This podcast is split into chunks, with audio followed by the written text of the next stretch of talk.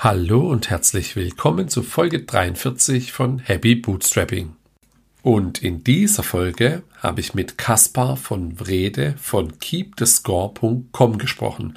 Kaspar hat Keep the Score 2016 gegründet und dann, naja, drei bis vier Jahre nebenbei betrieben. Heute hat er über 40.000 registrierte und 5.000 aktive Nutzer. Er macht damit um die 6.000 bis 7.000 Dollar pro Monat. Was kannst du jetzt aber mit keepthescore.com machen? Stellst dir einfach wie ein Online-Scoreboard vor, das du auf deiner Webseite oder vor allem in einem Videostream einbinden kannst. Keep the Score ist vor allem in den USA und englischsprachigen Ländern beliebt. Wir haben im Podcast darüber gesprochen, wie Kaspar das nebenbei aufgebaut hat, warum und wie er dann all in gegangen ist und warum es gerade in den USA eine große Rolle spielt. Und außerdem haben wir darüber gesprochen, was Harry Potter Metallica und das Guinness Buch der Rekorde mit Keep the Score zu tun haben. Und jetzt geht es auch schon direkt los. Viel Spaß mit der Folge. Guten Abend, Kaspar. Guten Abend, Andi. Erzähl doch mal in deinen Worten, wer du bist und was du machst. Ja, also ich bin der äh, Kaspar aus Berlin. Ich bin 45 Jahre alt. Ich habe zwei Kinder und eine Frau. Und ich bin ein sogenannter Solopreneur oder Bootstrapper und baue mein eigenes Online-Produkt.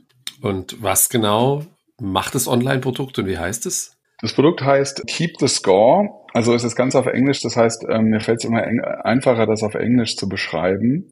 Also auf Englisch würde ich sagen, es ist ein Online-Scoreboard. Auf Deutsch würde ich sagen, es ist ein, ein Online-Punktezähler. Ja, also du kannst da Ranglisten erstellen oder bei einem Sportspiel zum Beispiel kannst du den Punktestand tracken. Und wichtig dabei ist auch, dass du das dass du das dann teilen kannst, also mit einem Link. Also du kannst das dann, also man könnte auch sagen, es ist sowas wie ein, ein Online-Spreadsheet, aber in schön. Und die Funktionsweise oder wer benutzt es? So semi-professionelle Sportler und Teams, Streamer oder was ist so das Zielpublikum? Ja, also das Produkt ist sehr breit. Es wird von sehr vielen unterschiedlichen äh, Zielgruppen benutzt. Das ist auch so eine ein bisschen eine Herausforderung. Da können wir vielleicht später nochmal einsteigen. Aber es wird genau, es wird von so Vereinen benutzt. Die, die, die meisten Nutzer sind in der USA. Es wird aber auch viel so in Klassenzimmern äh, verwendet, um, ja, also Stichwort Gamification und auch in Sales-Teams oder bei, ja, bei irgendwelchen Firmen-Events, solchen Sachen. Ich habe gesehen auch für Crowdfunding-Kampagnen, aber das ist dann wahrscheinlich noch eine Nische dann davon. genau, so. ja, das da Genau, da, da gibt's auch, wurde es dafür auch benutzt, oder zumindest um so Spenden zu tracken, sagen wir mal. Mhm. Da gibt's ein kleines Subprodukt, was, was genau das macht, genau. Ja. Und wie groß ist Keep the Score dann heute? Anzahl User, Umsätze vielleicht? Oder du teilst ja da auch einen Teil auf Twitter, habe ich gesehen, und LinkedIn. Genau, also da bin ich, da bin ich, da bin ich eigentlich recht offen. Also ich habe angemeldete Nutzer 40.000 oder ein bisschen drüber. Ich glaube, es sind mittlerweile 41.000. Die Anzahl der aktiven Nutzer ist natürlich viel weniger. Also ich glaube, es liegt so bei, ja, sagen wir mal 5.000 aktive Nutzer pro Tag. Genau. Und Umsatz, umsatztechnisch bin ich bei, also jetzt bei Brutto, Bruttoumsatz, also das, was wirklich reinkommt, bevor ich irgendwelche Steuern zahle oder Abzüge, liege lieg ich ungefähr zwischen 6 und 7.000 aktuell. Euro, Dollar äh, oder Euro? Ja, äh, äh, Dollar, genau, bei mir ist alles ein Dollar. Ah, okay, aber sehr interessant. Und die User sind dann tatsächlich welche, die sich einloggen und Scoreboards bearbeiten oder auch welche, die nur abrufen? Ja, es ist, also ich, ich denke, dass, äh, also ich weiß es nicht ganz genau, aber ich denke, dass die meisten, die die Scores bearbeiten, die brauchen, also die haben ein Login und dann habe ich halt ganz viele, die einfach nur auf die Scoreboards zugreifen, um, um, um zu sehen, wie der Punktestand ist. Ja, verstehe. Und in USA ist es so groß, weil ich dort im Klassenzimmer den, der Football-Mannschaftsscore übertrage. Nee, das ist ja dann, oder sind es dann Challenges, die die in der Klasse machen? Ja, also, ja, das ist eine, eine absolut berechtigte Frage, warum gerade in der USA. Also ein Grund ist sicherlich, dass wie gesagt, das Produkt ist komplett auf Englisch. Also ich, ich werde es auch irgendwann auf, auf, auf Deutsch anbieten, aber mm, genau, da sind wir noch ein bisschen von entfernt. Und also die Sportarten, die ich ermögliche, das sind eher amerikanische Sportarten. Zum Beispiel Basketball ist natürlich auch deutsch und jetzt mit der WM und so weiter. Ähm, aber ich habe Baseball, ich habe American Football und ich ich lasse mich da wirklich sehr von den Nutzern leiten. Ja, das heißt, ich habe ich habe jetzt nicht ich habe jetzt nicht beschlossen, dass ich amerikanische Sportarten machen will, sondern ich habe ich mache einfach das, was was was die Nutzer haben wollen. Und da waren immer eher amerikanische Sportarten äh, auf der Wunschliste. Okay. Ja, bevor wir später nochmal genau ins Produkt einsteigen, wann hast du das Ganze angefangen? Und vor allem, wie bist du dazu gekommen, dann auch mit dem Fokus auf US-Sport oder wie ging es damit los? Ja, das ist, ähm, ist eigentlich eine schöne Geschichte. Also ich habe das, das Ganze gibt's schon, also Keep the Score gibt's schon relativ lange. Ich habe 2016, Ende 2016, bin ich online gegangen mit dem Produkt. Und zwar habe ich da auf Reddit gepostet und habe gesagt, hier, ich habe was gebaut. Und das Ganze war für die ersten drei, vier Jahre eigentlich nur so ein Side-Project, so ein, so ein, ich, ich, ich habe das gemacht, um mir was Neues äh, beizubringen. Also ich habe ich hab eine ganze Reihe von so kleinen Tools gebaut, und eigentlich habe ich immer bei, wenn ich was Neues gebaut habe, wollte ich mir eine neue Technologie oder was Neues beibringen. Und, und in diesem Fall wollte ich endlich mal eine datenbankgetriebene App bauen oder, oder datenbankgetriebene Webseite. Und ich bin an einem Whiteboard vorbeigelaufen und da hatte jemand so Punkte aufgeschrieben, also Namen und Punkte und dann eine Summe. Und dachte ich, ah ja, das, das könnte man ja machen. Und dann habe ich das gelauncht, wie gesagt, Ende 2016. Und was ich dann überhaupt nicht erwartet habe, ist, das Ding ist einfach immer weiter gewachsen. Also die, das war jetzt kein schnelles Wachstum, aber es war, es war stetig. Und ich habe dann immer nebenbei nach der Arbeit oder am Wochenende habe ich daran rumgebastelt und und irgendwann habe ich mir habe ich gesagt, so ich ich ich ich ich baue da jetzt mal eine eine Zahlungsmöglichkeit ein, um zu schauen, was passiert. Und das habe ich dann gemacht. Da habe ich mir äh, eine Auszeit genommen bei der Arbeit, habe ich zwei Monate Elternzeit genommen und habe das gemacht. Und dann hatte ich von null auf auf 100 oder ja, also hatte ich hatte ich plötzlich ungefähr 500 Dollar Umsatz im Monat. Und da habe ich gemerkt, oh, da da ist was. Ja, und dann hat es noch mal sechs Monate gedauert und dann habe ich beschlossen, das Leben ist kurz und man, man, man muss Dinge ausprobieren. Und dann habe ich gekündigt und habe Vollzeit an dem Produkt weitergearbeitet. Das war März 2021, also vor gut zwei Jahren oder zweieinhalb Jahren. Mhm. Und hast du einen Softwareentwickler-Background oder was, woher kommt das Interesse, äh, Dinge umzusetzen? Was hast du in deiner Arbeit früher gemacht? Ja, ich, ich kann fast sagen, also ich bin sowas wie ein, oder ich war ein gescheiterter Softwareentwickler. Also ich habe Informatik studiert, also ich habe einen Bachelor in Informatik und und war aber kein guter Entwickler und und und konnte eigentlich konnte eigentlich sehr wenig und dann bin ich sehr schnell äh, nach dem Studium bin ich so auf die auf die äh, Produktmanagement Schiene gewechselt und das habe ich dann auch die nächsten acht, neun Jahre gemacht. Also dann war ich auch irgendwann Product Owner aber das, die Softwareentwicklung hat mich, hat mich nicht losgelassen. Also ich war auch immer sehr nah an der, Te an, an, an der Technik und habe halt, wie gesagt, immer nebenbei so ein bisschen rumgebastelt, kleine Skripte gebaut und es wurde dann mit der Zeit immer mehr und immer komplexer. Und genau, erwähnenswert ist, glaube ich, auch, dass ich mit Freunden haben wir so Mitte, also ich, vielleicht 2015 haben wir eine kleine App gebaut, die war auch ziemlich erfolgreich. Das war ein, ein Kostenteiler. So, so, das hat erlaubt, dass Gruppen ähm, eine Abrechnung machen, also ähnlich wie Kitty Split, äh, Entschuldigung, so hieß das Produkt Kitty Split, aber so ähnlich wie Splitwise, das Split kennt man vielleicht. Ja. Und das war für mich so ein, so ein richtiges Aha-Erlebnis, weil ich gemerkt habe, wie, ja, dass das eigentlich gar nicht so schwer ist, etwas Funktionales auf die Beine zu stellen. Und das muss auch nicht perfekt sein, sondern es muss ein Problem lösen. Und genau, das, das war so mein erstes großes Erfolgserlebnis. Und dann habe ich halt ja immer weiter gebastelt an diversen Projekten. Und eins, eins von denen ist jetzt halt mein, mein Vollzeitjob. Und dann machst du das jetzt seit März 21 Vollzeit sozusagen. Interessante Geschichte, wie, wie sowas auch mal passieren kann. Und dann hast du, okay, du hast erzählt, du hast erst Elternzeit gemacht. Hast du dann auch so die klassische Schiene gemacht? Äh, bist du erst in Teilzeit runter? Oder bist du gleich komplett raus, um dich dann auch drauf zu fokussieren? Nee, ich bin ich bin erstmal runtergegangen mit meiner Arbeitszeit und hatte eigentlich den Plan, das immer weiter, also genau, also so, so schrittweise äh, runterzudrehen. Und da, da habe ich, also dann ich habe, glaube ich, bei, bin erstmal auf 80 Prozent und dann war ich schon bei, bei 60 Prozent und dann wollte ich, wollte ich noch weiter runterdrehen, habe ich gesagt, komm, das ist Quatsch. Also du hast jetzt hier äh, Daten, die, die, die dir zeigen, dass das wahrscheinlich funktionieren wird. Was, was, jetzt gehst du all in. Ja, und das habe ich dann auch gemacht. Hast du dir was angespart gehabt für den All-In-Moment? Oder woher kam dann, da hast du auch schon Kinder gehabt dann, wenn ich es richtig verstehe, weil du hast ja Elternzeit gehabt und du hast mir auch verraten, wie alt sie sind, dann bisschen Mathematik kann ich jetzt noch. Hast du dir was angespart gehabt dann vor dem Move? Oder wie hast du äh, Jein, also ich habe das, also Okay, da muss ich jetzt noch ein bisschen weiter ausholen. Also meine Mutter, meine Mutter ist gestorben 2020 und das war so ein ganz großer äh, Umbruch in meinem Leben, weil ich einfach gemerkt habe, das Leben ist kurz und und man soll nicht zögern und die Dinge hinausschieben äh, und wenn man Träume hat, dann soll man sie jetzt umsetzen. Ja, weil in fünf Jahren ist es vielleicht zu spät. Und dazu gehörte dann auch eben der Traum, äh, irgendwie ein eigenes Softwareprodukt zu bauen. Und als meine Mutter starb, habe ich dann ein bisschen Geld geerbt und davon konnte ich mich dann für, für ein Jahr finanzieren. Und genau, und das zweite Jahr hat mich dann das Arbeitsamt finanziert. Das heißt, genau, ich war quasi zwei Jahre lang durchfinanziert. Das ist natürlich eine sehr komfortable Situation.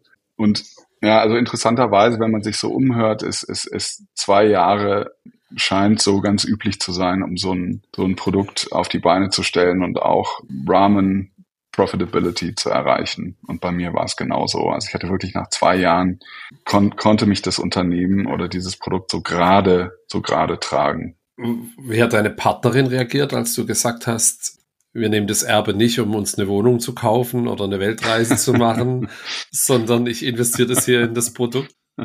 Ist sie selber auch Unternehmerin oder wenn die hat es gut funktioniert dann? Ist wahrscheinlich ja also sie sie sie hat das sie hat das voll unterstützt. Ich meine äh, das war ja jetzt kein keine Riesensumme Geld die ich da in die Hand mhm. genommen habe ja. Also äh, und sie ist dann tatsächlich ein Jahr später auch äh, hat sie sich selbstständig gemacht. Also ähm, wahrscheinlich sie inspiriert zu haben. Also sie macht jetzt so einen Relocation Service in Berlin Genau, das, also wir sind jetzt beide selbstständig und, und arbeiten äh, nebeneinander, also in zwei getrennten Räumen, aber genau, aber bisher, ja, funktioniert es ganz gut. Das ist sehr cool. Ja, dass du sie inspiriert hast, dann Chapeau, noch viel cooler. Wie ist so dein Firmensetup? Ist es dann, ich habe, ich glaube, ich habe nicht gesehen, dass es eine GmbH ist, das ist ein Einzelunternehmen? Genau, ich bin, äh, bin, wie nennt man das? Also ich bin, ich habe noch nicht einmal ein Unternehmen, ich bin ja, einfach Freiberufler. Nee, wie heißt mhm. denn das? Mir fällt es gerade nicht ein. Da gibt es so einen Begriff. Ein, Einzelunternehmer, denke ich, oder nicht? Oder also, Einzelunternehmer. Ist ja schon ein Gewerbeschein, ja. wirst du ja schon haben, oder? Mit Umsatzsteuer und fertig. Genau, genau, das habe ich, ja. ja. Mhm. Aber also ein Unternehmen werde ich werde ich den werde ich wahrscheinlich dieses Jahr ja nee wohl eher nächstes Jahr gründen also es kommt irgendwann aber ja bisher mache ich als als Einzelunternehmer Hast du dann vor, das äh, eine deutsche GmbH zu machen oder ist dann wirst du eher was äh, im Ausland machen, wenn du viel amerikanische Kundschaft hast? Ja, also ich habe ähm, es kann gut sein, dass ich eine amerikanische so incorporated mache. Das ist noch nicht ganz, ja, das ist noch nicht ganz klar. Ich, ich, ich, ich bin an, also ich schaue mir gerade Accelerators an. Da gibt's so ein, zwei, die ich, die ich wirklich gut finde. Und äh, da habe ich auch heute mit einem gesprochen. Und die, die haben zum Beispiel als, als Voraussetzung, dass man, ein, dass man in, in US incorporated ist. Ja, also mhm. dann, dann würde sich das ganz schnell so entscheiden für mich. Ja, aber wenn, wenn es nicht, wenn das nichts wird, dann, dann würde ich wahrscheinlich eine, eine deutsche UG oder GmbH machen. Und so ein Accelerator ist dann eben, versprichst du dir davon, dass du durch das Netzwerk und kriegst du wahrscheinlich auch ein bisschen Unterstützung finanziell, dass du da schneller wachsen kannst oder was genau wäre das dann?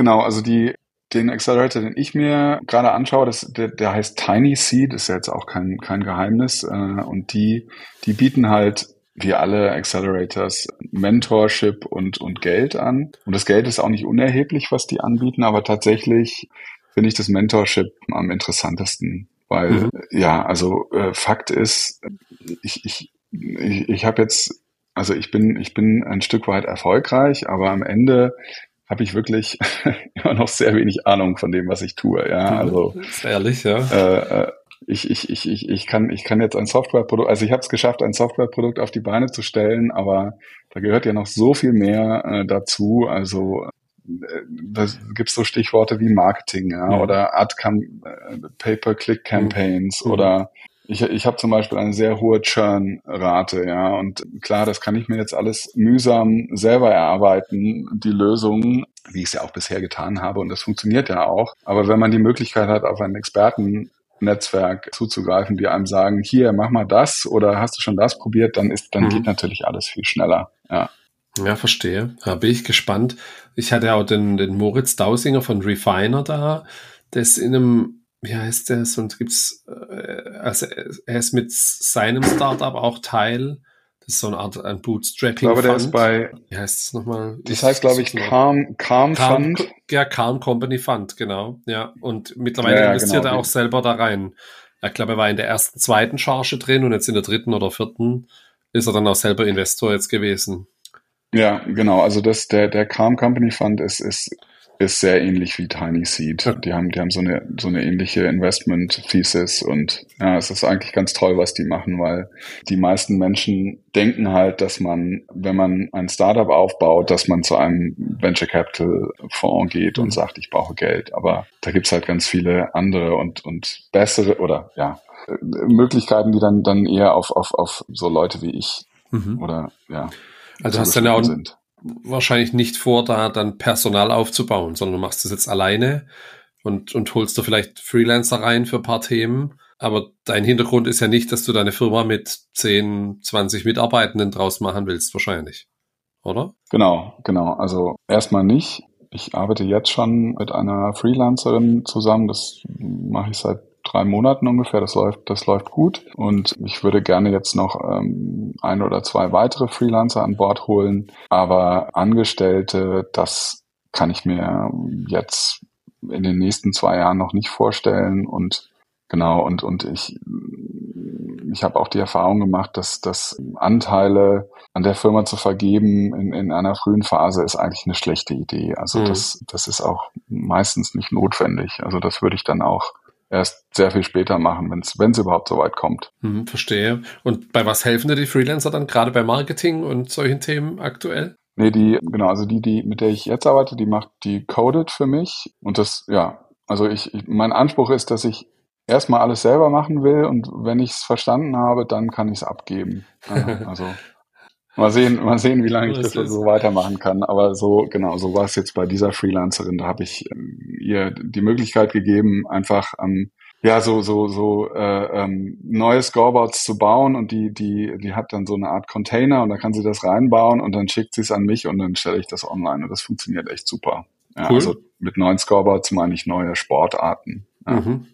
So, was sind so gerade in Sportarten, die jetzt kommen? Pickleball und Paddleball? Oder was gibt's noch was ja, du, hast das, du, hast, ja? du hast absolut recht, Pickleball. Also das ist auch sehr cool, weil ich bin selber nicht so der Sportmensch. Ja. Ähm, ich bin zwar zwei Meter sechs, aber ich spiele kein Basketball und auch kein, kein Volleyball. Und da bin ich echt angewiesen auf, auf, ja, auf andere, die mir das erklären oder die mir, die mir da Feedback geben. Und mhm. genau, also Pickleball, für die, die es nicht kennen, das ist, das ist so ein Sport, der in Amerika gerade total am Kommen ist. Also ich, mein Verständnis ist, das ist so ähnlich wie Tennis, aber sehr viel einfacher. Und da hat einer mich angeschrieben, hat gesagt, hey, das ist cool, was du da machst, aber du musst unbedingt was für Pickleball machen. Und habe ich gesagt, okay, dann machen wir einen Deal. Du erklärst mir, wie Pickleball funktioniert und, und gibst mir Feedback und dann darfst du kostenlos meine Scoreboards benutzen. Und so, ja, so läuft es gerade. Das, das ist natürlich auch Scoreboard cool. ist, ja, ja. ja. Und, und ich habe für, für mehrere Sportarten habe ich so, ja, will jetzt nicht sagen Experten, aber so Leute, die mir da unter die Arme greifen und mir Tipps geben, wie das äh, zu funktionieren hat. Und ja, das ist echt sehr, sehr schön und sehr hilfreich. Kommen wir mal ein bisschen zum Produkt. Wenn ich jetzt, ja, angenommen, ich bin Pickleball-Veranstalter, jetzt der Philipp, falls er das hört, der Pickleball-Fan, der, den freut es bestimmt hier. Und dann hast du, lege ich dort ein Scoreboard an für ein Spiel, für ein Turnier, für ein immer wiederkehrend und dann habe ich unter dem gleichen Link das immer erreichbar. Kannst du meine Seite einbauen oder wie läuft sowas ab? Also mein mein, also Keep the Score, mein Produkt sind eigentlich zwei Produkte. Ja, also, und das ist auch ein Fluch und ein Segen zugleich. Da können wir auch ähm, später nochmal genauer drauf schauen. Und das eine Produkt sind halt diese Sport Scoreboards und die werden in erster Linie verwendet, um sie in Livestreams mit einzubinden. Also es gibt Software, die, die bekannteste davon ist zum Beispiel OBS, Open Broadcaster Software. Mhm. Da hast du die Möglichkeit, so Videoquellen zusammenzuschalten und, und, und, und Ton und, und eben, du kannst dann so äh, Webseiten oder Overlays über den Videostream legen. Mhm. Und da kannst du bei Keep the Score, kannst du dir ein Scoreboard anlegen und dann kriegst du einen Link raus und den nimmst du und tust den in deine Streaming-Software und dann kannst du auf Keep the Score, kannst du die, die Scores einstellen, mhm. Ändern und dann wird das mh, hm, live dann in dem Stream angepasst und das funktioniert erstaunlich gut. Ja. Und das Interessante ist, ich, ich das, das war ein, ein Anwendungsfall, der, wie gesagt, jetzt extrem wichtig ist für mein Produkt, weil es quasi die Hälfte von meinem Produkt jetzt ausmacht. Aber als ich anfing, schrieben Leute mich an und haben gesagt, hier, wir benutzen das in unserer Streaming-Software und du, äh, das funktioniert aber noch nicht so perfekt, kannst du nicht das und das machen? Und wir benutzen OBS und ich habe das erstmal ignoriert, weil ich das auch überhaupt nicht verstanden habe. So, was ist OBS und wie kann man überhaupt mein Produkt in einem Streaming, beim Streaming verwenden? Und dann kam aber die zweite Anfrage und die dritte und dann habe ich mir gedacht, okay, das muss ich jetzt verstehen. Und Genau, und, und dann habe ich mir das angeschaut und dann habe ich mein Produkt auch ein bisschen daraus, äh, darauf dann ausgerichtet, dass es das kann. Aber das war halt sehr schön, weil meine Kunden haben mich quasi in eine neue Richtung gezogen, die ich, ja, die, die, ich überhaupt nicht kannte. Und, mhm. und ich glaube, gute Produktentwicklung, die, die funktioniert so. Also man, man muss Glück haben, dass man Kunden hat, die einen dann wirklich ziehen in eine Richtung und dann muss man auch offen dafür sein, dass man mitgeht und, und dann kommen, dann kommen schöne Ergebnisse raus. Weißt du, ob dieser deutsche Streamer, der das Japan-Deutschland-Fußballspiel übertragen hat, hast du das mitbekommen? Der hat auf YouTube, der wurde dann in irgendeinem großen japanischen YouTube-Channel, wurde der gefeatured und das hatte dann ein paar Millionen Views und der, der, der kommentiert so Sport. Ich weiß gerade nicht, wie er heißt, aber ich such's raus und verlink's. Und der hatte auch ein, über Twitch das gestreamt auf Deutsch und sich natürlich tierisch aufgeregt. Und ein japanischer Kanal hat es dann mit Untertitel belegt und weiter verteilt. Das hat dann ein paar Millionen Views bekommen. Und er hat aber auch selber okay. den Score oben eingebunden. Und weil er dann beim das Spiel, das ging, glaube ich, ging es 4-1 aus oder so. Und die letzten zehn Minuten hat er gar nichts mehr gesagt und hat dann nur, hast du gehört, wie er auf der Taste tippt und dann hat sich das Score geändert. Von daher wäre es witzig zu wissen, ob er das nutzt. Können wir mal nachgucken. So, okay. Ich schick's dir mal, ob ja, du das Design gerne. kennst. Dann. Ja, ja. Okay. Das, das, will ich mir unbedingt anschauen. Interessant. Und, ja. und, und der zweite Use Case, welcher ist der dann? Genau, der zweite Use Case, also nochmal zum ersten, der erste Use Case ist okay. ja dann wirklich so live und, und, und wenn das Spiel vorbei ist, ist, ist, ist, ist, ist das Scoreboard dann auch nicht mehr, wird nicht mehr gebraucht. Und der zweite Use Case, da geht's halt so um längerfristige Scores in der Regel. Das sind dann so Ranglisten, du kannst halt eine Rangliste erstellen für dein Klassenzimmer zum Beispiel, wenn du jetzt Lehrerin bist, Lehrer, Lehrerin und kannst über einen Zeitraum von, keine Ahnung was, drei Monaten tracken, wie deine Schüler, Schüler, wie viele Punkte die gesammelt haben, wer gerade oben ist, solche Sachen. Genau, und das wird, das wird auch sehr vielfältig äh, eingesetzt. Aber ja, wie gesagt, Use Cases sind dann Klassenzimmer oder auch mhm. Sales Teams, äh, solche Sachen. Haus Slytherin und Haus Gryffindor. Dann hätten sie es bei Harry Potter auch brauchen können dafür, ne? Zehn Punkte. Okay, genau. Okay. Ja, absolut richtig. Da, da habe ich auch für den Use Case habe ich einen Blogpost geschrieben, weil ich das dann auch Echt? irgendwann gelernt habe. Ah, das, da gibt's und der, der zieht, der zieht gut Traffic, ja. Okay. Ja, hast du, hast du, hast du gut geraten, ja. Ja, das war jetzt wirklich das. Ich hatte ja schon ein bisschen recherchiert, aber das habe ich nicht, den Blogpost habe ich nicht gefunden. Ja, jetzt habe ich es verstanden. Okay, ja gut, für das Streamer ist natürlich klar. Und dann hast du Free-Accounts und Bezahl-Accounts, ne?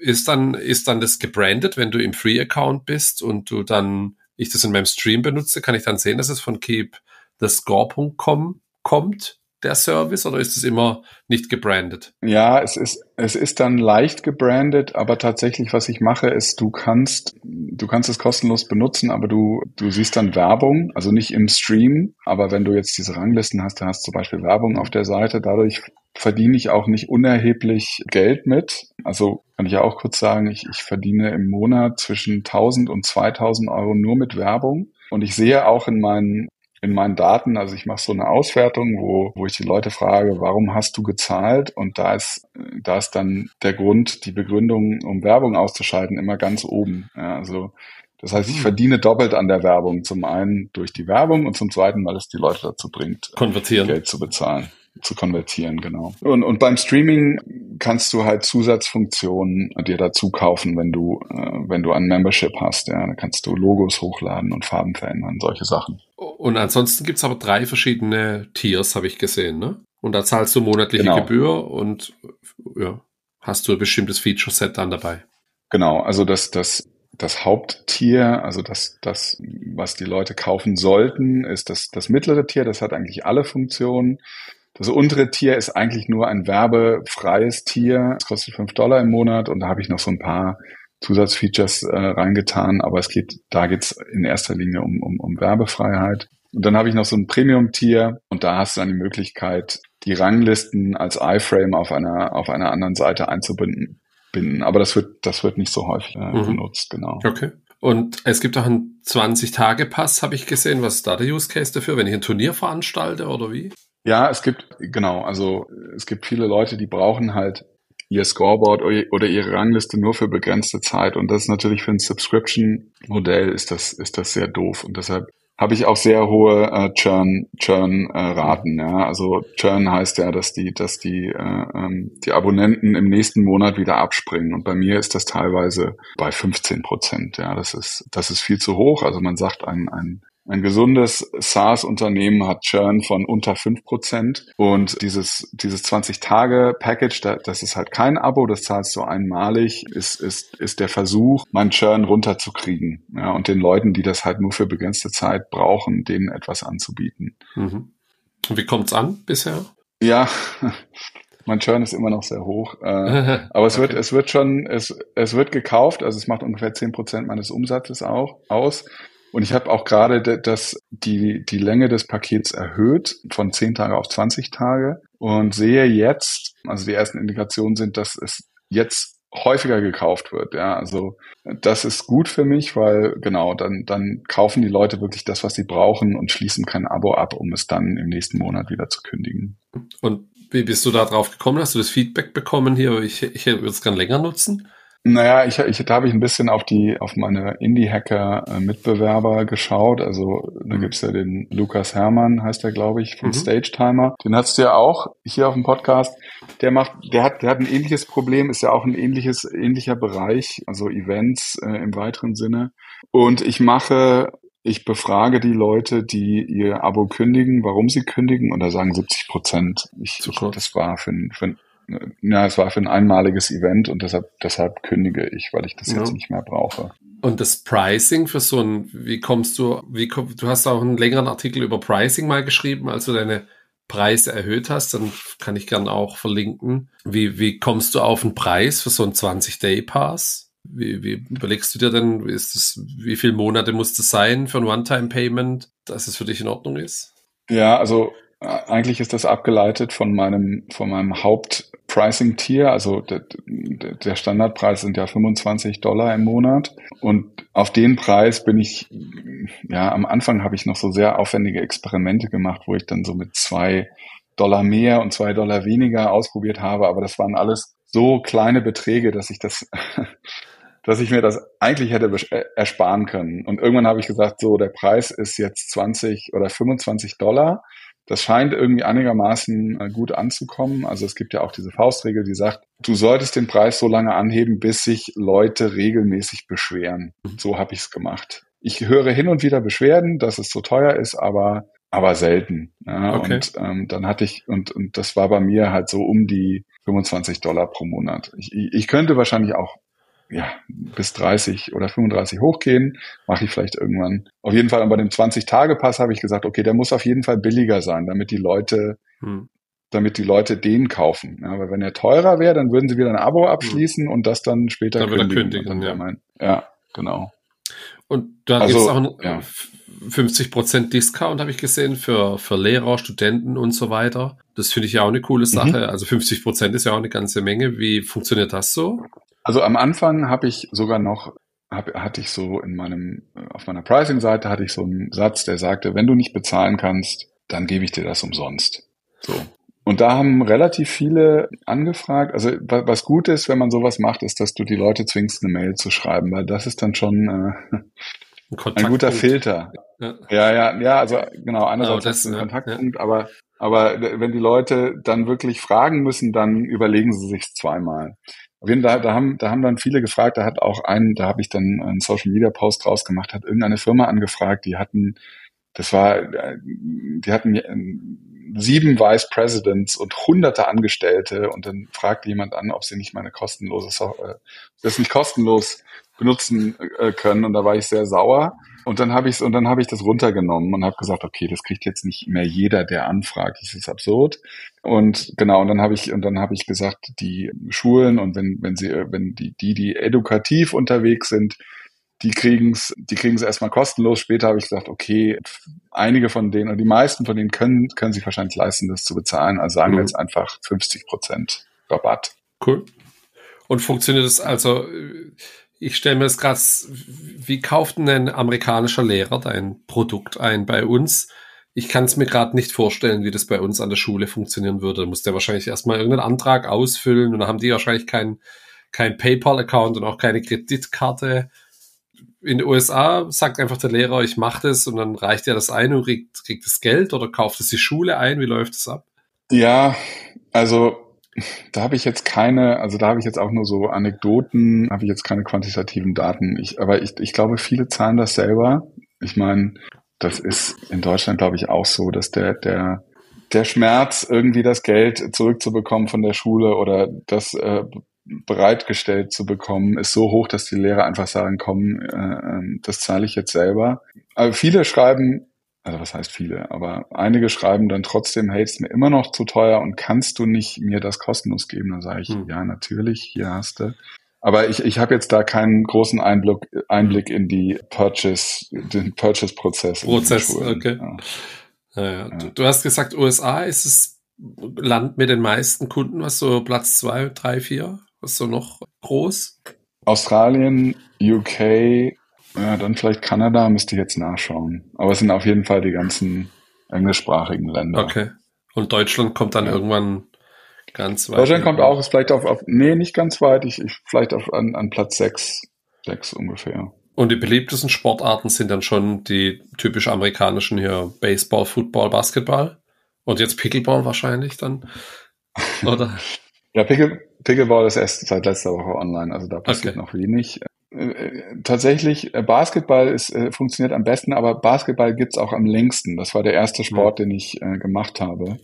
Und da, da ist, glaube ich, das ist der, ja, das ist die, der, der Grund dafür. Also Baseball hat nicht so gut funktioniert, war ein bisschen enttäuschend, aber Football, American Football hat sehr gut funktioniert. Genau, das ist jetzt knapp hinter Basketball, obwohl es auch relativ neu ist auf meiner Plattform.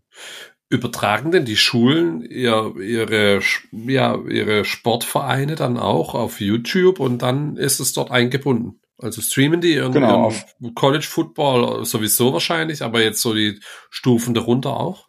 Ja, also ich weiß jetzt nicht, ob es YouTube ist, aber ähm, Facebook, da kann man ja auch streamen. Mhm.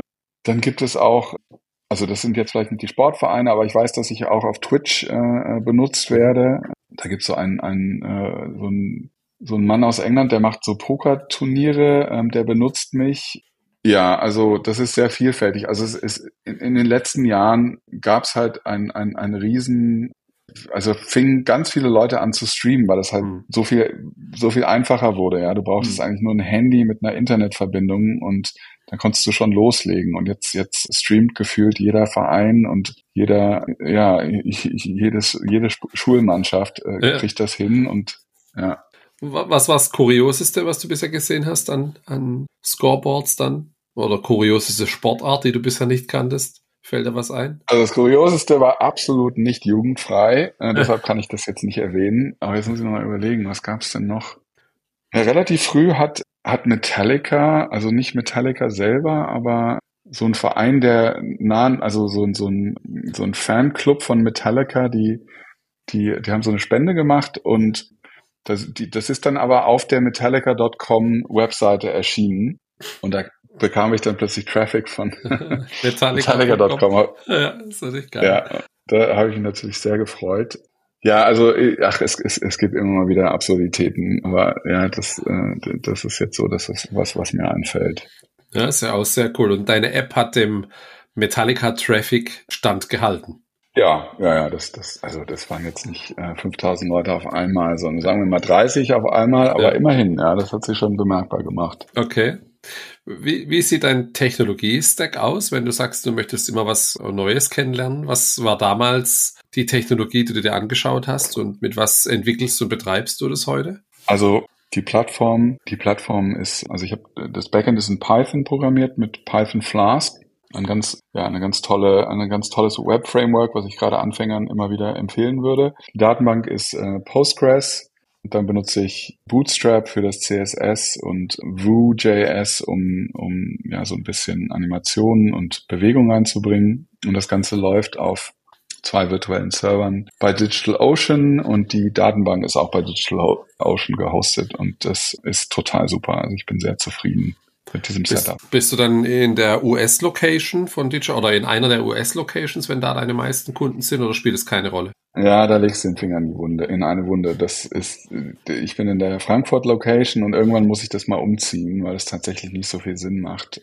Aber ich habe mal als ich in Australien war, also meine Frau ist halb Australierin, da waren wir mal ähm, im Urlaub und dann habe ich das getestet und habe festgestellt, das funktioniert völlig in Ordnung auch in Australien. Also da ist jetzt kein akuter Handlungsbedarf. Hm.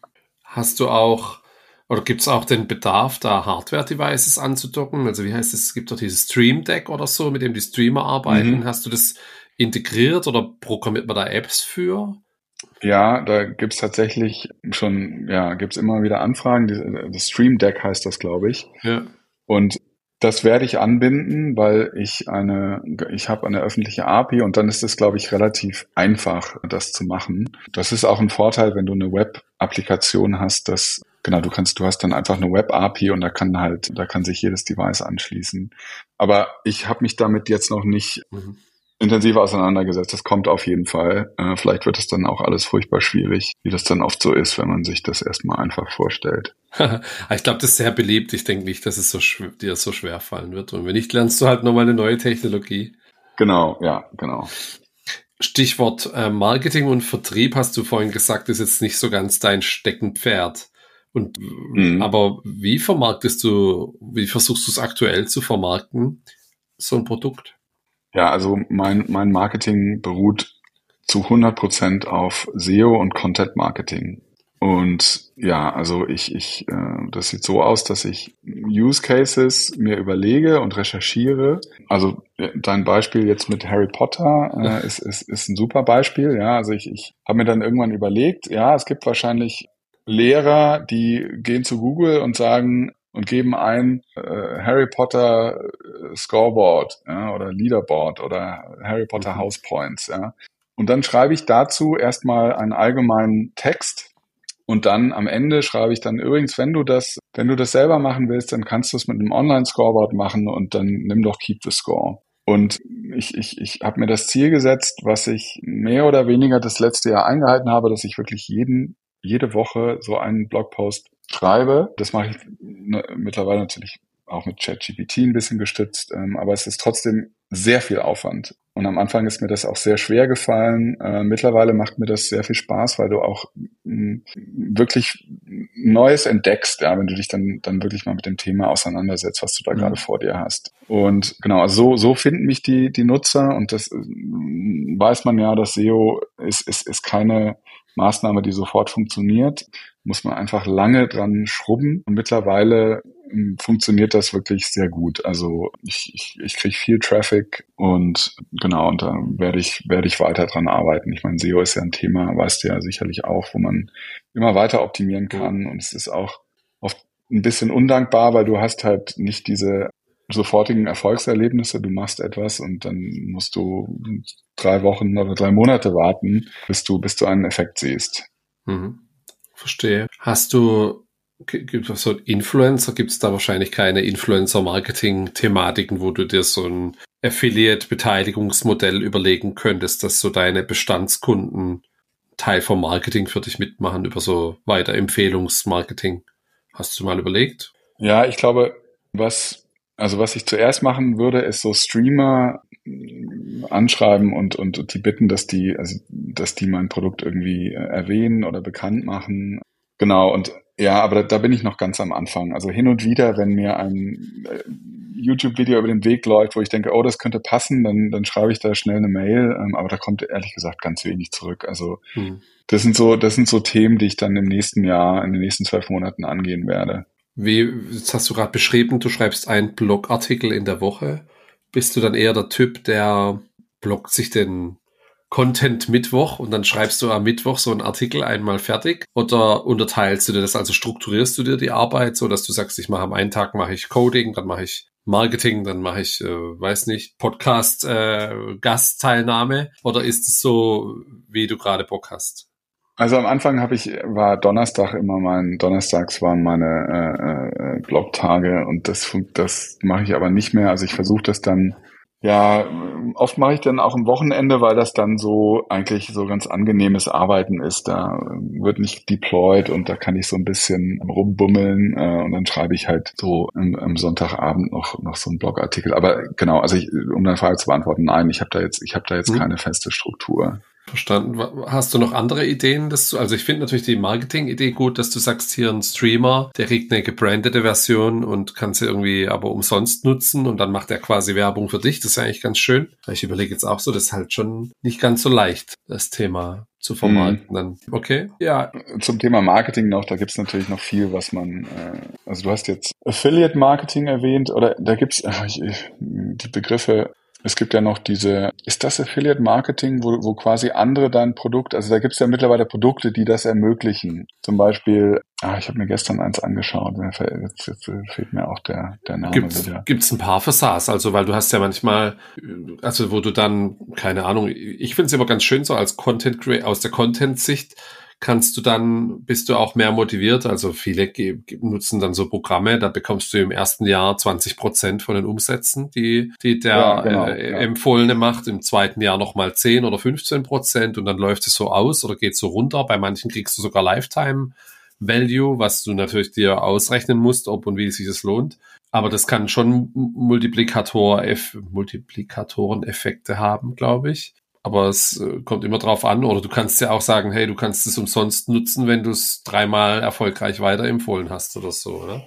Also mhm. man erinnert sich mhm. noch an die Anfänge von PayPal, da hast du, glaube ich, einen 5 Dollar oder 5 Euro Gutschein bekommen, wenn du das weiterempfohlen hast. So haben die damals angefangen, ja, ihre, ja.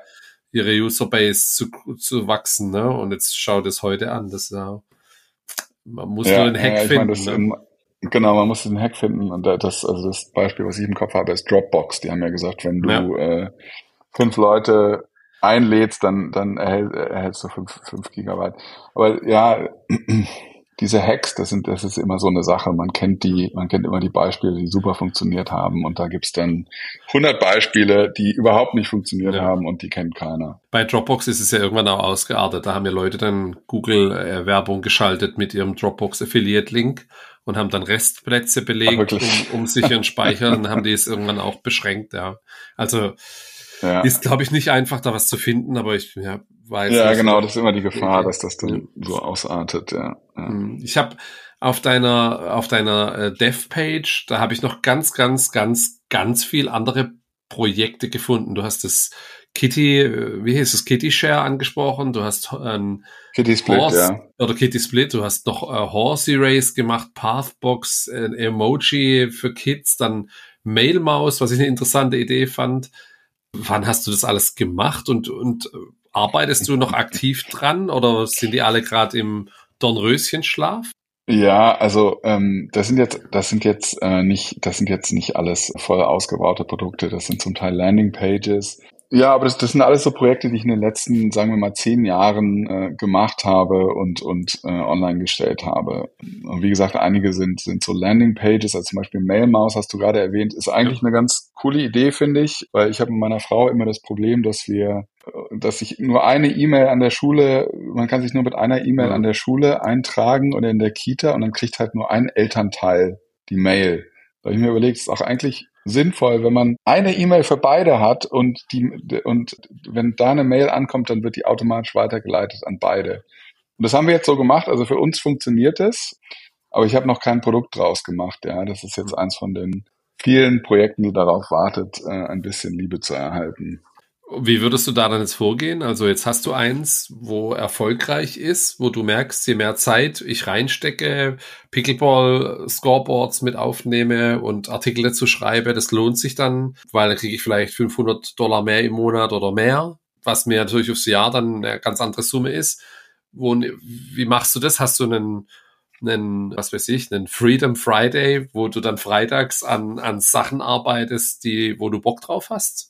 Ja, ja, das ist, ist eine super Frage. Also, nee, habe ich nicht. Ich mache das nicht so. Also zum Beispiel, du hast jetzt auch vorhin Horsey Race erwähnt. Das ja. war tatsächlich so ein Produkt, das habe ich Anfang des Jahres runtergeschrubbt. Da wollte ich mir dann Woo in Kombination mit äh, Firebase äh, beibringen und dann habe ich wirklich so drei Wochen äh, daran gearbeitet und dann habe ich aber auch ganz schnell das Interesse daran verloren. Ich meine, das Ding mhm. ist jetzt online, aber äh, da müsste ich jetzt noch Zeit investieren und ja, also wie du gerade sagtest, ist die, Opp die Opportunitätskosten sind extrem hoch. Ja. Ich, wenn ich jetzt zehn Stunden zur Verfügung habe und ich muss mich entscheiden, stecke ich die in etwas, wo ich auf jeden Fall weiß, da wird Geld zurückkommen oder, oder stecke ich die in etwas, wo es sehr ungewiss ist, dann ist natürlich die, die richtige Entscheidung immer, das dort reinzustecken, wo du was zurückbekommst.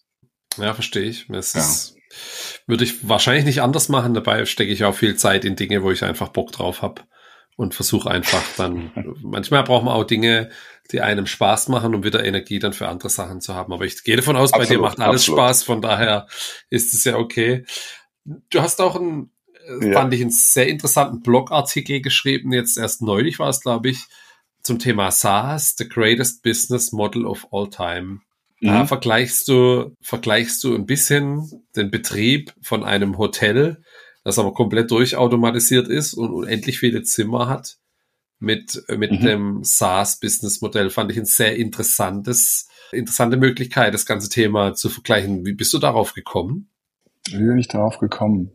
Ja, ich, ich, mm, ich muss ganz ehrlich sagen, die, die, die Schönheit von diesem Businessmodell habe ich selber erst sehr spät äh, verstanden. Ja.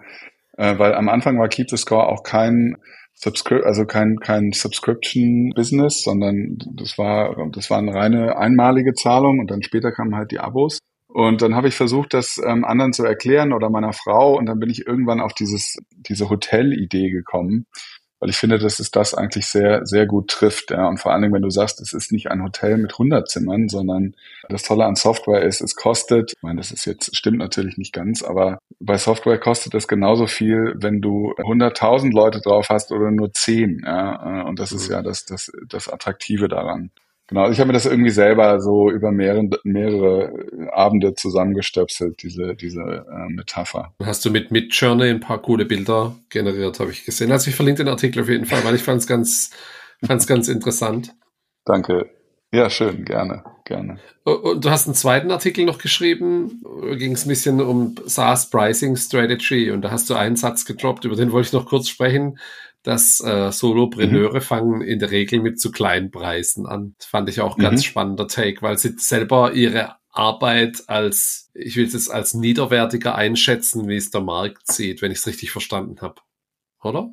Ja, ich, Genau, man, es, es, es, ich, es, ist, es, ist, es ist eine Frage des Selbstbewusstseins des, des, äh, ja, des, des Auftretens. So, äh, und ich glaube, das, das hat auch so ein bisschen was mit diesem Imposter-Syndrom zu tun, ja, dass man sich dann hinsetzt und sich überlegt, naja, wie viel kann ich eigentlich für mein Produkt nehmen? Und dann, dann, dann denkt man immer, dann kommt immer eine Zahl raus, die eigentlich viel zu klein ist. Und da muss man einfach selbstbewusst sein und sagen, komm, ich kann mehr nehmen und ich mache das jetzt einfach. Und ich, ich erlebe das bei mir selber auch, wenn ich äh, die, meine Preise erhöhe. Das habe ich jetzt vielleicht dreimal gemacht, zwei oder dreimal. Ich hatte immer ein wahnsinniges schlechtes Gewissen und Herzklopfen, als ich das gemacht habe. Und und es ist eigentlich äh, Quatsch, ja. Also ähm, man wird sehr schnell erfahren, wenn man zu die Preise zu hoch angesetzt hat. Mhm. Man wird es nie erfahren, wenn man die Preise zu niedrig äh, angesetzt hat.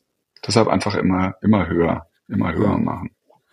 Ich fand tatsächlich, also ich hatte vor zwei Folgen den Johannes von TV Diary da. Ich weiß nicht, ob du die Folge gehört hast, aber ich fand es bei ihm jetzt wirklich eine faire Geschichte. Er hat dann sozusagen seine ersten Kunden, die haben drei Dollar, glaube ich, bezahlt oder drei Euro und die zahlen das mhm. heute noch, wenn sie ihren Account nicht gekündigt mhm. haben und wieder neu angefangen haben. Das heißt, die Belohnung der Bestandskunden ist, dass die ihren alten Preis behalten. Ich glaube, das macht das die Pricing-Berechnung für ihn dann komplizierter, weil jetzt hat er drei verschiedene Preise. Bei dir wären es dann mehr, weil er hat eigentlich nur einen Free und einen Premium-Tier. Aber ich fand es eine coole Idee, weil dann kannst du ja auch so ein Spielchen machen wie bis zum Monatsende gibt es noch den aktuellen Preis, dann Lifetime sozusagen und ab dann erhöhe ich die Preise. Hast du sowas schon mal überlegt? Ja, also ich habe die Folge äh, gehört übrigens, die fand ich auch sehr, sehr interessant. Ich, also bei mir mache ich so, dass ich das über, also mein Zahlungsdienstleister ist Paddle und da gibt's dann einfach Abo-Produkte bei Paddle, die du auf meiner Webseite nicht mehr findest, aber die dann weiterhin laufen. Äh, bei den Leuten laufen, genau. Ja, also so, so löse ich das.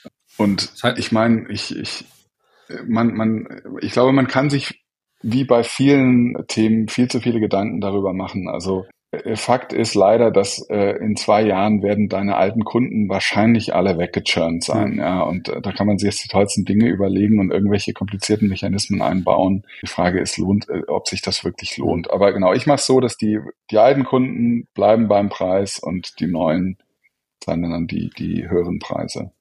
Ich finde es interessant, weil ich finde immer das Thema, ich hatte es vorhin mit meiner Frau tatsächlich beim Thema Handyvertrag, wo wir gerade bei ihr einen Wechsel machen wollten und tada, kündigst du, kriegst du dann deutlich bessere Konditionen dann einfach, wenn du dabei bleibst. Also nicht mal so eine Art Prepaid, also kein Vertrag, sondern nur Prepaid, ne?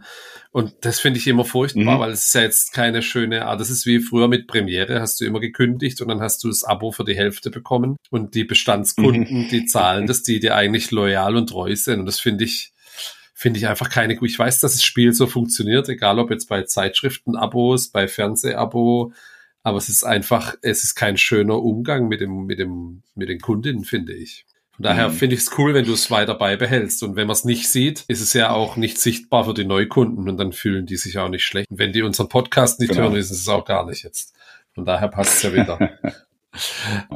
Ich habe just auf deinem LinkedIn-Header einen interessanten Satz stehen. In 20 years, the only people who will remember that you worked late are your kids. Ist es das, was dich angetrieben hat, dann auch deinen Job hinzuschmeißen, um das zu machen? Jetzt telefonieren wir um 21.37 Uhr.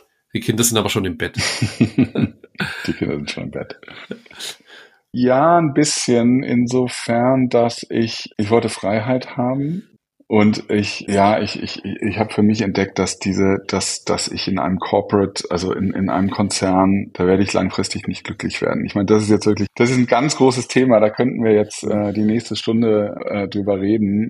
Ich, ich, ich sehe in meinem Umfeld, ich meine, ich bin, ich bin ja jetzt schon äh, 45, habe ich ja am Anfang gesagt, ja, und, und ich sehe in meinem Umfeld sehe ich Freunde und Bekannte, wo ich denke, du arbeitest zu viel und du wirst, du wirst wenig, also das wird sich nicht auszahlen. Ja, und das ist ja immer dieses Versprechen, also ist jetzt, was ich jetzt sage, ist alles ein bisschen überspitzt und vereinfacht, ja. Äh, aber dieses Versprechen, was man, was der Arbeitgeber einem macht, ist, hey, gib dein Bestes und gib noch ein bisschen mehr und dann, dann wird's dir gut gehen. Ja. Und ich, ich habe aber in meiner Karriere habe ich gesehen, habe ich Leute erlebt, die das getan haben und dann ging es der Firma schlecht und dann waren sie, dann wurden sie äh, rausgeworfen. Ja. Und die Firma, der Arbeitgeber denkt eben nicht so, ja, nicht so wie du. Der, wenn wenn es der, der, der handelt wirklich ganz pragmatisch und nach Notwendigkeit und da gibt's nicht oder in, in, in der Regel gibt's das selten, dass der Arbeitgeber ein bisschen mehr tut, um das, äh, um dein Leben schöner zu machen. Also wie gesagt, das gibt's natürlich schon, ja. Also, also du weißt, was, äh, was ich meine.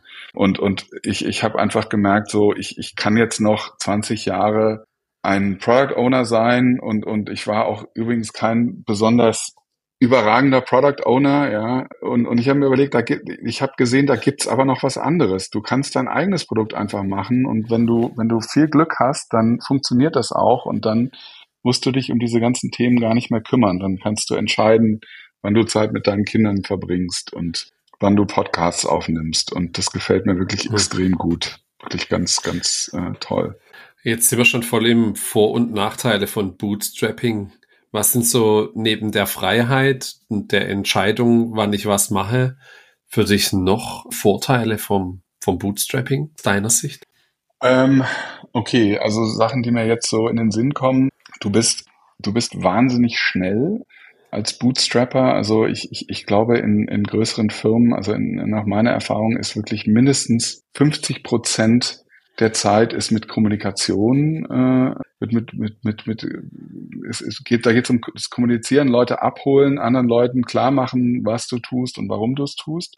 Und äh, als Bootstrapper oder als, als Solo-Bootstrapper führst du halt Gespräche mit dir selbst, ja, und sagst, hm, das funktioniert hier nicht, lass uns das mal das machen wir jetzt mal anders. Oder wir probieren jetzt mal das aus. Und ich glaube, gerade im, im Tech, ja, im Tech-Bereich oder im Software-Bereich ist es schon ein erheblicher Vorteil, wenn man einfach ganz schnell Dinge ausprobieren kann. Und ähm, genau, also das, das gefällt mir sehr gut am Bootstrapping. Ja, die, die, die, die Tatsache, dass in der Theorie ist es nach hinten raus, skaliert das bis unendlich, tut's natürlich nicht, aber das kann, wenn man wenn man sehr viel Glück hat und, und, und, und, und die richtigen Entscheidungen fällt, dann, dann wird das, kann das finanziell sehr interessant sein. Also, das ist jetzt, das ist in einem normalen Job halt einfach sehr viel schwieriger, da hinzukommen. Ja, okay, ich gehe mal zu den Nachteilen. Mir fallen gerade, genau. Ja, das wäre jetzt meine nächste Frage gewesen. Gab es mal einen Moment, wo du kurz zuvor warst hinzuschmeißen? Du hast ja wahrscheinlich jetzt da zwei bis drei intensive Jahre gehabt? Oder hast du dir irgendwie ein Ziel gesteckt gehabt, wo du gesagt hast, bis dahin muss X eintreffen? Ja, hatte ich. Also ich, ich, ich habe gesagt, äh, in, in, nach zwei Jahren muss mich das äh, muss mich das Unternehmen tragen oder das Produkt tragen, weil ich ich, ich kann nicht genau. Ich, dann, ich hätte zwar noch ein bisschen weitermachen können, aber dann dann mh, mm, hätte ich einsehen müssen, dass ich Geld verschwende und das wollte ich nicht. Also da hatte ich mir wirklich so ein Ziel gesetzt. Ich habe letzten Sommer gesehen, dass habe ich erlebt, dass die der Sommer sehr äh, schlecht gelaufen ist, also fast null Prozent Wachstum und das ist dann wirklich sehr ernüchternd, wenn du dann da sitzt und jede Woche auf deine Zahlen schaust und so siehst, hier bewegt sich gar nichts. Also äh, da war ich jetzt nicht kurz davor hinzuschmeißen, aber da, da denkt man dann schon, da stellt man dann schon seine, seine, seine Entscheidung in Frage. Und ich meine, das muss man auch ganz allgemein sagen. Es ist, es ist ein prekäres Leben, ja. Also klar, ich äh, habe ich ja gesagt, ich mache 6.000 bis 7.000 Umsatz. Das ist natürlich äh, äh, toll, ja, aber das kann auch das kann auch einfach weg sein, weil es äh, hm. von, eine, von einer Woche auf die nächste, weil es sehr viel gibt, was, was du nicht in der Hand hast. Oder du, du machst einen, du machst einen Backup-Fehler und plötzlich ist die Datenbank weg oder keine Ahnung was. Also da ist das Risiko, das ist, da ist das Risiko schon, schon, schon sehr viel höher. Mhm. Und äh, ein anderes Thema ist natürlich, das hört man ganz oft, ist äh, das, äh, das Alleinsein. Also für mich, für mich persönlich ist das nicht so ein Thema. Also ich habe ich hab zu Hause meine Frau und, und meine Kinder und, und, und wir haben auch seit etwas absurd. Wir haben seit 16 Monaten haben wir eine ukrainische Familie, mit der wir den Haushalt teilen. Also bei uns ist wirklich immer Halligalli. Mhm. Und, und also ich, ich werde hier nicht einsam. Aber so ein Sparingspartner, der fehlt mir natürlich, der fehlt mir natürlich schon. Äh, ähm, und ja, ich, ich, also ich, ich komme damit klar, aber ich, ich kann auch total verstehen, dass, dass es äh, für andere ganz äh, schwer ist und dass man Zweifel hat und dass man die dann nicht teilen kann oder besprechen kann. Ja, das ist, das ist auf jeden Fall ein Nachteil. Du hast auch einen LinkedIn-Artikel geschrieben, wo du drei Klone vorstellst, also nicht von dir, sondern von deinem Produkt. Mhm. Ist es eine Gefahr, sowas grundsätzlich, wenn du jetzt ja, so ein bisschen Bild in Public machst, deine Umsätze teilst, man kann, man versteht, wie das Geschäft funktioniert, man kriegt einen besseren Blick, wie wenn man nur von außen drauf schaut und kann dann in einem, in einem Land mit niedrigeren Lebenshaltungskosten wie jetzt bei uns, sei es jetzt, was weiß ich, wenn du amerikanischer Markt bist, vielleicht in Südamerika oder aus Asien heraus eine Kopie von deinem Produkt machen und die für die Hälfte anbieten und trotzdem von mhm. leben. Ist das, sind es solche Kopien oder äh, ist das eine große Gefahr? Ja, das ist auch, es, das ist ein sehr spannendes Thema. Also ich, ich, ich weiß, dass mindestens einer meiner Copycats mir auf Twitter folgt. Ich weiß natürlich nicht, wer das ist. Aber das weiß ich, weil wenn ich, als ich in der Vergangenheit irgendwas geschrieben habe, zum Beispiel, oh, ich habe heute hier einen, einen, einen, einen tollen Feedback-Button eingebaut und äh, den kriegt man übrigens hier und das ist äh, ein, ein, ein, eine fertige JavaScript-Library, musst du einfach nur einbinden.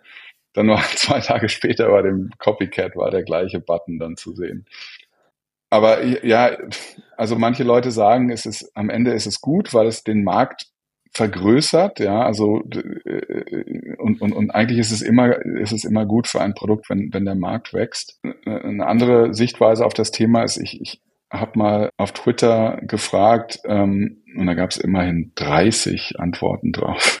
Also nicht äh, statistisch signifikant, aber ich fand es interessant. Ich habe gefragt, was würdet ihr lieber verlieren, euren Code oder eure Daten, also die Datenbank? Und da haben die meisten Leute haben gesagt, die, ich würde lieber den Code verlieren, weil in der also das haben sie nicht gesagt, aber das war meine mhm. Interpretation, dass du eigentlich in, dein, in der Datenbank, wo die Kundendaten sind, das, das ist eigentlich viel schwerer, das äh, äh zu aufzubauen, mhm.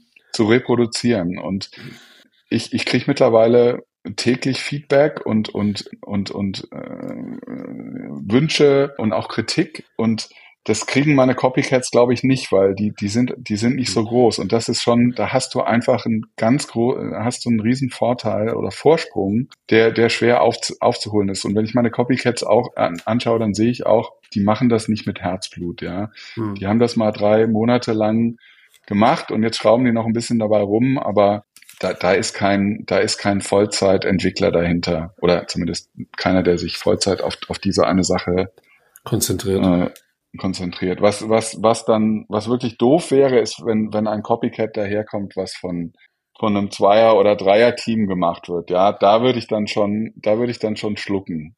Verstehe. Aber die sind vielleicht alle nicht im Guinness-Buch der Rekorde eingetragen, um mal zu den positiven Themen zu kommen.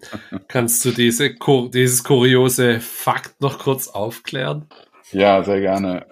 Genau, das, äh, das war auch relativ am Anfang. Da hat mich äh, ein, ein Mitarbeiter von, von, von, von Guinness Buch der Rekorde angeschrieben. Das war, äh, das war ja, als ich anfing, war, war gerade die Pandemie ausgebrochen.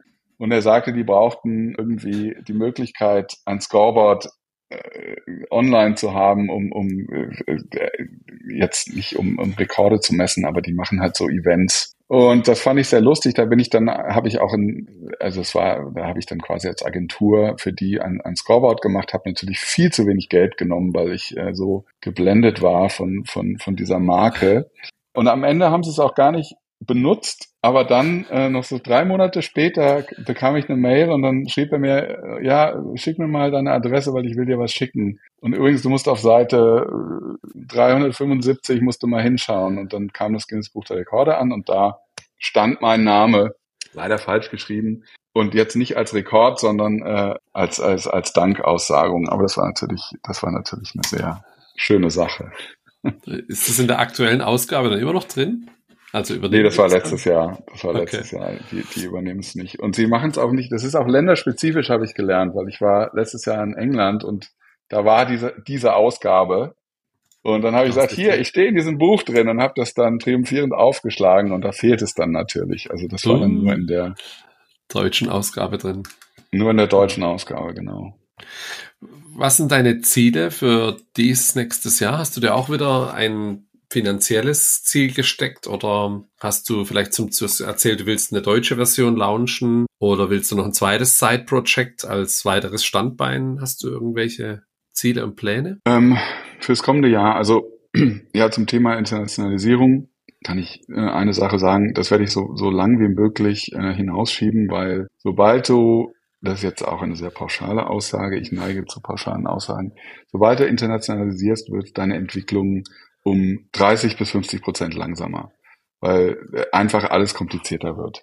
Das gleiche gilt übrigens für eine äh, Mobile-App. Sobald du eine App hast, wird alles total langsam. Also das, ich werde nicht die deutsche Version in den nächsten zwölf Monaten machen und auch keine App bauen. Ich will tatsächlich mich auf Marketing konzentrieren. Ich will meine Kunden besser verstehen. Also ich habe hab ich ja auch vorhin gesagt, es ist Segen und Fluch, dass mein Produkt so so breit ist oder so so so eine breite äh, Gruppe anspricht. Und das ist schön, weil es halt eine große Angriffsfläche gibt, aber halt auch schwierig, weil dann schwer ist, das, das Messaging anzupassen. Und da muss ich, da muss ich einfach viel, viel besser werden. Ja, also, um mal irgendwie ein, ein doofes Beispiel zu, zu nehmen, äh, was wir jetzt heute Abend hatten, vielleicht lässt sich wahnsinnig viel Geld damit verdienen, nur mit Harry Potter Scoreboards, ja. Und, und dann würde ich das halt machen, ja. Aber das muss ich erstmal rauskriegen. Und, und ich glaube, es gibt Nischen, wo mein Produkt schon zur Anwendung kommt, die ich aber noch nicht kenne. Und da, da muss ich jetzt, ähm, ja, da will ich reinschauen und, und lernen und da habe ich jetzt diverse Ansätze, um, um da hinzukommen. Und ja, also im Allgemeinen einfach besser werden in, in meinem Marketing und, und, und, und besser dabei werden, meine Kunden zu verstehen. Das wird, glaube ich, so das Thema des, des, des nächsten Jahres werden. Sehr spannende Geschichte auf jeden Fall. Und habe jetzt auch ein paar Mal schmunzeln müssen, war ist echt interessant, was du schon alles da das, das denkt man jetzt gar nicht, wenn man sich so nur die Produktseite anschaut. Da hast du ja doch schon einiges erlebt. Ich werde auf jeden Fall alles verlinken, dass die Leute es nachvollziehen können, die uns jetzt bis zum Ende zugehört haben. Ja, sehr gerne. Schön. Vielen, vielen Dank für deine Zeit und äh, weiterhin viel Erfolg. Vielen Dank, Andi. Es hat mir wirklich äh, sehr viel Spaß gemacht. Vielen Dank. Sehr gerne. Dann bis zum nächsten Mal. Ciao. Ciao. So, und das war auch schon wieder Folge 43 von Happy Bootstrapping. Vielen Dank, dass du es bis hierhin geschafft hast. Schreib mir gerne eine E-Mail mit Feedback, Vorschlägen für neue Gäste, wie immer einfach an hallo at happy-bootstrapping.de alle Links und auch die E-Mail-Adresse findest du in den Show Notes. Gern freue ich mich auch über weitere Empfehlungen und Bewertungen zum Podcast. Und in der nächsten Woche gibt es mal wieder E-Commerce und zwar mit Gregor Schweitzer von der Sepp Manufaktur, einem, ja, Online-Shop für den besten Speck Südtirols. Bis nächste Woche. Ciao.